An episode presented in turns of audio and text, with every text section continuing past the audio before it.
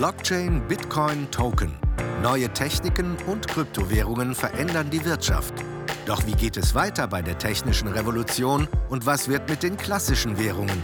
Darüber spricht im neuen Podcast Welt der Wirtschaft Thomas Schwitaler mit dem Blockchain-Experten Chris Syring und dem Chefvolkswirt der Hamburg Commercial Bank Dr. Cyrus Della Rubia. In den vergangenen Monaten rückte die Kryptowährung Bitcoin immer mehr in den Blickpunkt. Geschaffen wird sie in einer sogenannten Blockchain. Um das ganze Thema als Großes und Ganzes zu beleuchten und zu verstehen, sprechen wir heute nicht nur mit unserem Chefvolkswirt Dr. Cyrus Della Rubia, sondern auch mit dem jungen Kollegen Chris Syring, der sich bereits während seines Studiums mit Blockchains befasst hat. Chris, wie erklärst du denn einem Kind, was eine Blockchain ist? Danke, Thomas. Ähm, ich würde gar nicht mit dem technischen Teil zuvor anfangen, sondern wirklich mit dem Verwendungszweck. Also was macht eine Blockchain innen drin eigentlich aus? Und äh, habe ich immer eigentlich ein Beispiel, was ich gerne heranführe. Das ist äh, das Versenden einer Textnachricht, was wir alle kennen, millionenfach wahrscheinlich jetzt im Moment äh, gerade gemacht wird auf der Welt. Und wenn wir uns das vorstellen, wir schicken die Textnachricht äh, an einen Bekannten, dann läuft das eben auf einen bestimmten Server des Messenger-Dienstes und von da aus weiter an unserem Empfänger. Ähm, das heißt, wir haben eine zentrale Stelle, worüber die Informationen laufen. Wenn wir uns jetzt die Blockchain mal dazu nehmen und daneben stellen, dann sieht man, es ist ein verteiltes Netzwerk. Dort würden wir die Informationen in das Netzwerk reingeben, verschlüsseln, aber mit einem klaren Ziel. Also wir geben eine Adresse an, wie eine IBAN kann man sich das vorstellen. Und ähm, der Empfänger kann wiederum diese verschlüsselte Nachricht aus dem Netzwerk rausnehmen und mit einem Passwort entschlüsseln. Das heißt, wir haben viele verschiedene Stellen, nicht nur ein Punkt, worüber die Informationen laufen, sondern eben viele unterschiedliche Stellen. Das zum eigentlichen Verwendungszweck oder zur Kerneigenschaft der Blockchain mal so.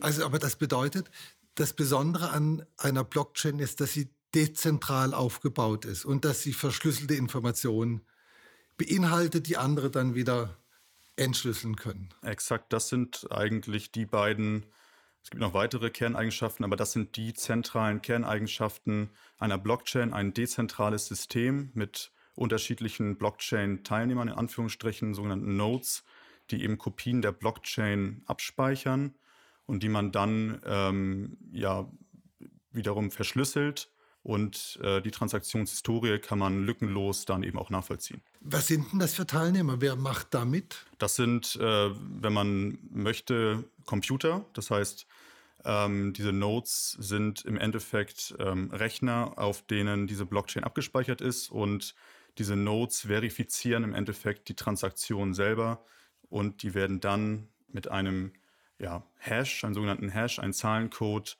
der unwiderruflich ähm, auf den vorherigen Block, den Datenblock, ähm, zurückzuführt werden kann. Und wem gehören diese Rechner? Wer kontrolliert die? Wer kommt daran? Äh, das ist eine gute Frage. Im, früher war es so, dass es äh, wirklich Einzelpersonen waren. Das ist äh, sicherlich heutzutage immer noch teilweise so. Aber in der Bitcoin-Blockchain ist es inzwischen so, dass es ähm, hauptsächlich große Mining-Firmen ja, sind, die eben ähm, diese Nodes stellen. Eben Thema Rechenleistung, aber da kommen wir nachher nochmal zu sprechen. Cyrus, äh, lass uns mal drauf gucken, was so eine Blockchain denn mit der Wirtschaft macht. Das eröffnet ja ganz neue Möglichkeiten einer dezentralen Datenverarbeitung. Wie kann man das nutzen und wie wird das schon genutzt? Ja, ähm, das fragen sich ganz viele und arbeiten auch ganz viele dran. Es entsteht tatsächlich so ein neues Ökosystem in, in der Blockchain-Welt, äh, man sieht einen, einen unglaublichen Boom im Bereich äh, Decentralized Finance, DeFi. Äh, das spielt sich hauptsächlich auf der Blockchain Ethereum ab. Aber es gibt auch andere äh, Blockchains. Das ist auch eine Währung, oder? Nee, Ethereum selber ist erstmal eine Blockchain, also diese große Datenbank, die Chris eben äh, beschrieben hat. Äh, die Währung, die auf Ethereum gehandelt wird, ist Ether, ähm, die aber nicht in ihrer Hauptfunktion eine Währung ist, so wie Bitcoin, sondern äh, tatsächlich eine Währung ist, um Transaktionen auf dieser Blockchain durchzuführen. Und da gibt es ganz unterschiedliche Geschäftsmodelle, äh, die da versucht werden. Beispielsweise, dass Sparer und Kreditnehmer direkt zusammengebracht werden, ohne dass eine Bank wirklich dazwischen geschaltet ist. Also es gibt nicht wirklich den Finanzintermediär, der jetzt Sparer und Kreditnehmer zusammenbringt, sondern das äh, passiert durch einen sich automatisch erfüllenden Vertrag, einen sogenannten Smart Contract auf der Ethereum-Blockchain. Und ähm, es gibt wirklich tausende von Entwicklern, die äh, im Blockchain-System versuchen, äh, neue Smart Contracts zu bauen, das Protokoll der Blockchains auch eventuell noch weiter zu optimieren. Ähm, das ist bei Ethereum so, das ist bei Bitcoin so, das ist bei Stellar, einer anderen Blockchain auch so. Und äh, dann gibt es auch, wenn man im Bankwesen bleibt, zum Beispiel Datenbanken, die Know Your Customer äh, Dokumentation äh, auf die Blockchain bringen. Also da geht es um Geldwäsche. Neuer Customer genau. bedeutet, dass die Banken die Leute kennen müssen, mit denen sie Geschäfte machen, um Geldwäsche und ähnliches genau, zu verhindern. Um auszuschließen, dass da kriminelle Machenschaften dort sich irgendwie festsetzen. Und dafür eignet sich die Blockchain beispielsweise auch, aber auch in der, äh, im Bereich der Logistik, äh, dass man Warenflüsse nachvollzieht und auf der Blockchain speichert. Aber in der, in der Wirtschaft äh, gilt ja immer die Regel Follow the Money. Wer verdient denn Geld daran? Also du sagst, da sind hunderte, tausender Entwickler dabei. Da sind riesige Rechner notwendig. Wer verdient denn wann Geld damit? Naja, fangen wir mal an mit der Ethereum-Blockchain, die ja auch irgendwann entwickelt wurde. Die ersten Entwickler dieser Blockchain, die haben entsprechend auch diese Ether-Coin geschaffen und haben natürlich auch selber von dieser Ether-Coin selber etwas gekauft oder selber etwas für sich geschaffen. Und dann ist dieses äh, Ethereum Blockchain Netzwerk wertvoller geworden und dadurch hat auch die äh, Ether Coin auch an Wert gewonnen. Das heißt, diejenigen, die Ether besessen haben, die haben unmittelbar daran partizipiert. Ähm, und insofern alle Geschäftsmodelle, da können ja äh, alle möglichen Tokens auch geschaffen werden, letztendlich auch Art von Währung, wenn man so will. Ähm, und Was ist denn ein Token? Also, da gibt es unterschiedliche Token. Ich kann Vermögenswerte tokenisieren.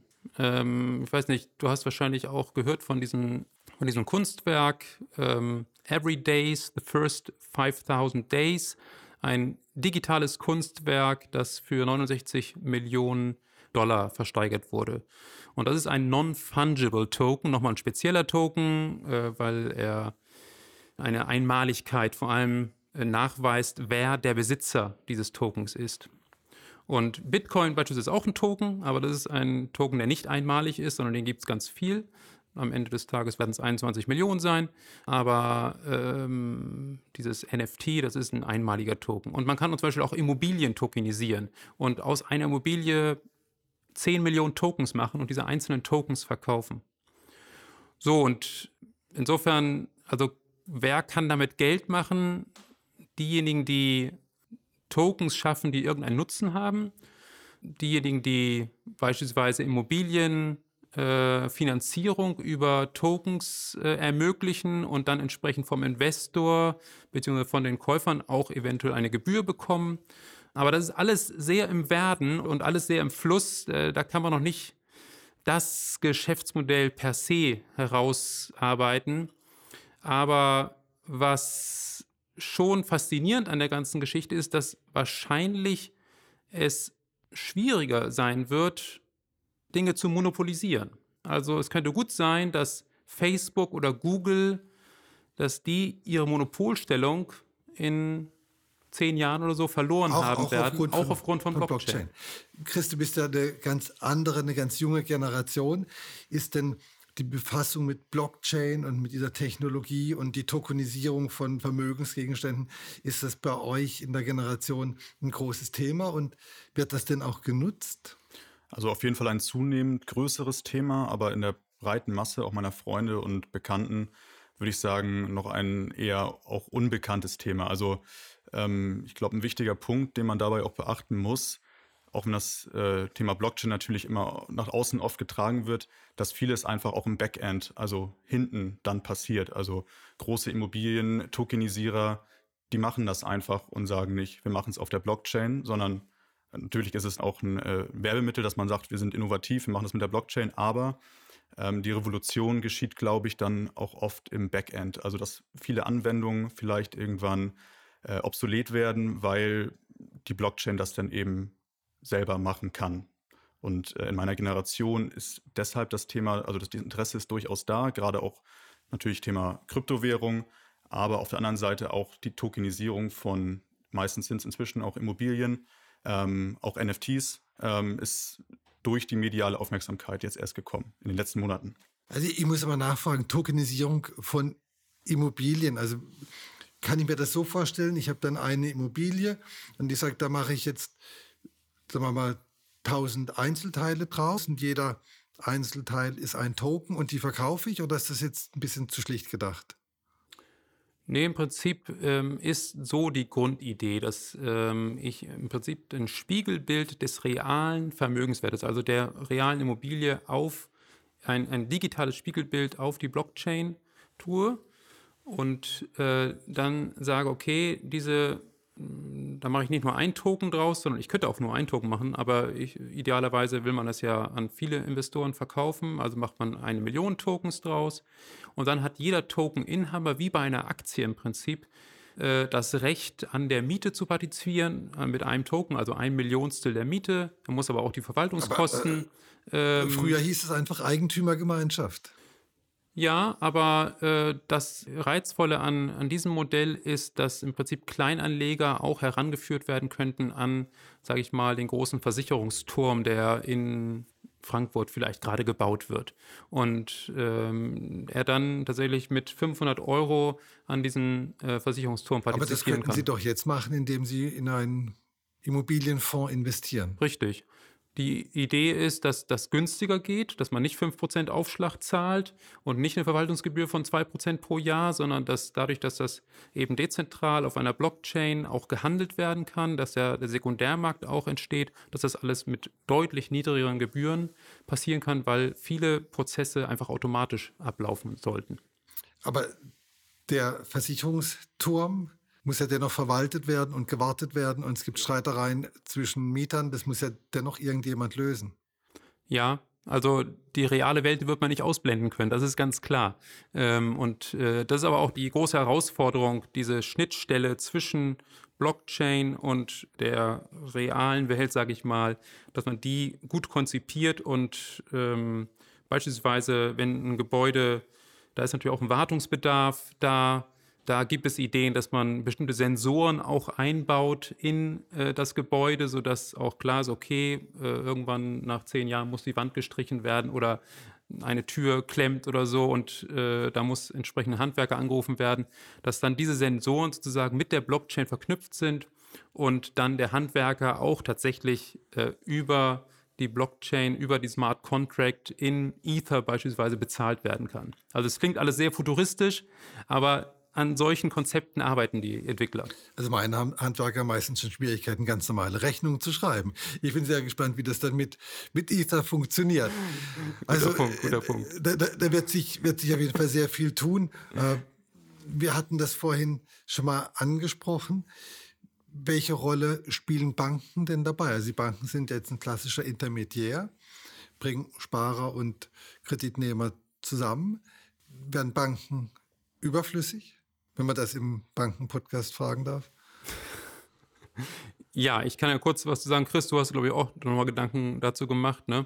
Ähm, also, was immer so als erstes häufig äh, diskutiert wird, ist, ja, da kommt Bitcoin und das wird das ganze Weltfinanzsystem revolutionieren und dann spielt Zentralbankgeld keine Rolle mehr und dann werden Banken auch keine Rolle mehr spielen. Ähm, das sitzt so ein bisschen dem Irrtum auf, sage ich mal, als ob Banken nur dazu da sind, Zahlungsverkehr durchzuführen. Äh, das ist ja nicht der Fall. Das natürlich machen die viel im Zahlungsverkehrbereich und das ist natürlich ein wichtiges Bindeglied zu den Kunden, aber äh, Banken machen natürlich noch sehr viel mehr. Sie begutachten Kredite, sie überwachen Kreditengagements, sie äh, analysieren Unternehmen und haben auch das entsprechende Netzwerk mit Investoren, mit Sparern und so weiter. Dazu kommt, dass Bitcoin selber auch extrem volatil ist, Aber es gibt durchaus auch andere Währungskonzepte auf der Blockchain. Das sind die sogenannten Stablecoins. Das sind stabile, ähm, vom Wert her stabile Währungen. Und die erlauben es tatsächlich auch Überweisungen, äh, Transfers von Geld äh, zu tätigen, ohne dass äh, eine Bank dafür notwendig wäre. Und dass der Zahlungsverkehr tatsächlich in Zukunft auf einer Blockchain zunehmend passieren wird und Banken da eine geringere Rolle spielen, das ist durchaus vorstellbar.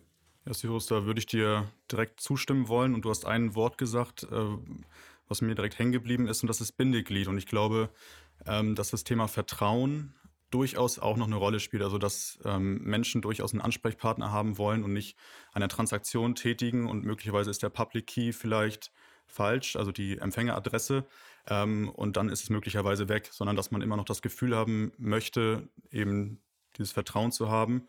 Ich sehe wiederum dieses Potenzial vor allem auch für Banken eben im Backend wieder. Also Back, Backend muss er nochmal erklären. Genau, also dass die technische Abwicklung, wie Cyrus schon sagt, ähm, von Transaktionen durchaus über eine Blockchain abgewickelt werden können. Also der ganze technische Apparat, der quasi im Hintergrund liegt, ähm, durchaus auch dann auf einer Blockchain äh, verwirklicht werden kann.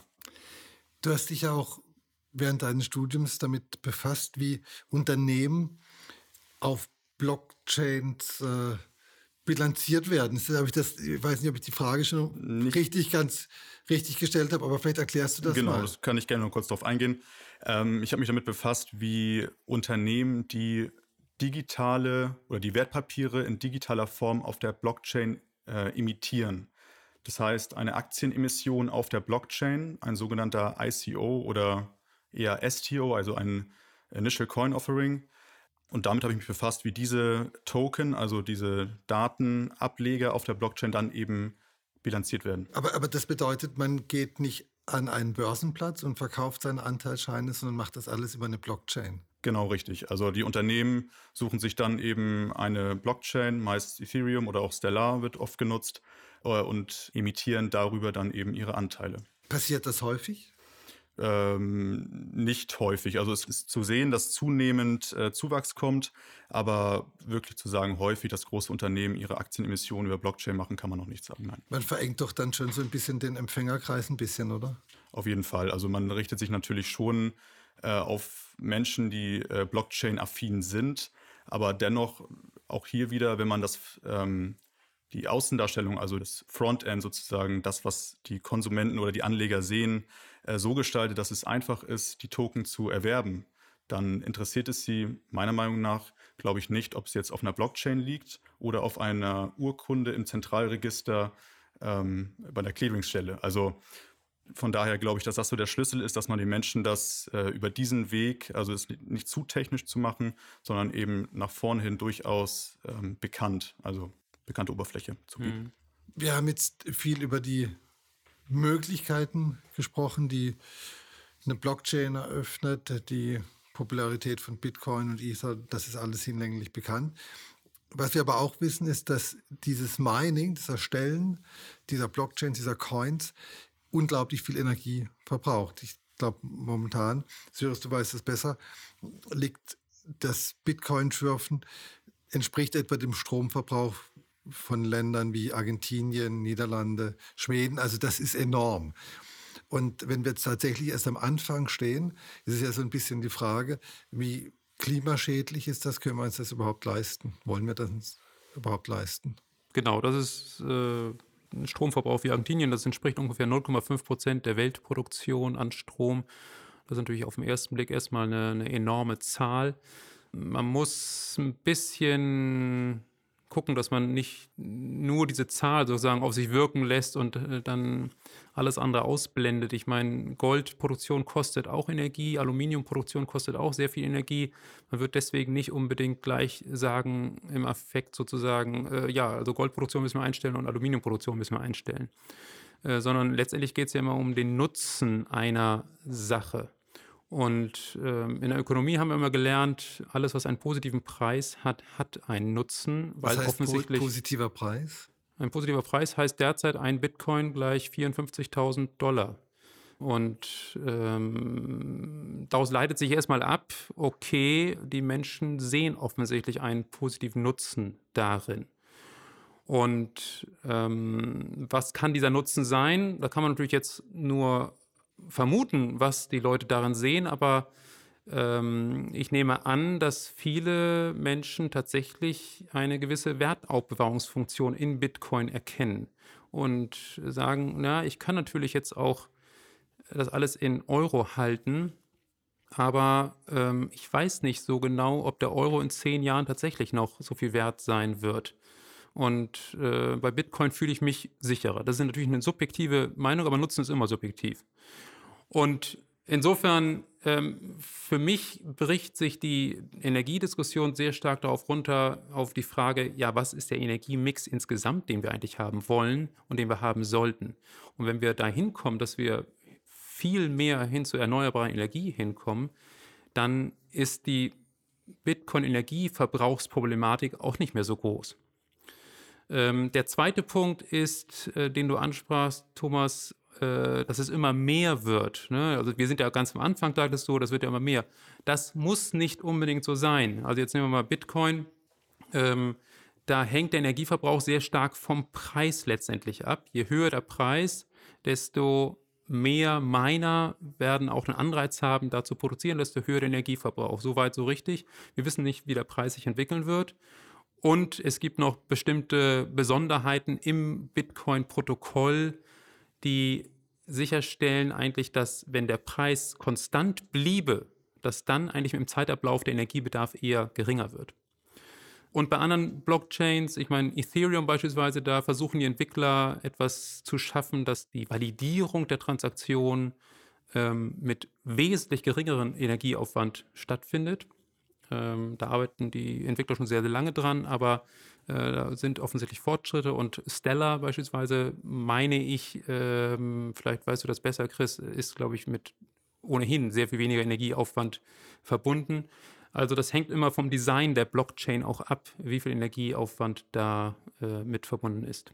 Ja, Cyrus, da würde ich auch nochmal gerne mit einlenken. Ähm, ich glaube, der letzte Satz ähm, ist der wichtige, dass die Blockchain-Technologie nicht nur aus Bitcoin besteht, sondern eben äh, die Bandbreite sehr viel weiter ist und gerade äh, die Möglichkeit, diesen Konsensmechanismus, um die Transaktion zu validieren, ja, völlig unterschiedlich ausgestaltet werden kann und eben auch so ausgestaltet werden kann, ähm, dass es erheblich weniger Strom verbraucht. Also ich habe mal ähm, recherchiert und ähm, wenn die Bitcoin-Blockchain oder auch beispielsweise Ethereum, die ja auch schon dabei sind, umgestellt werden, dann könnten bis zu 99 Prozent weniger Strom verbraucht werden. Inwiefern umgestellt?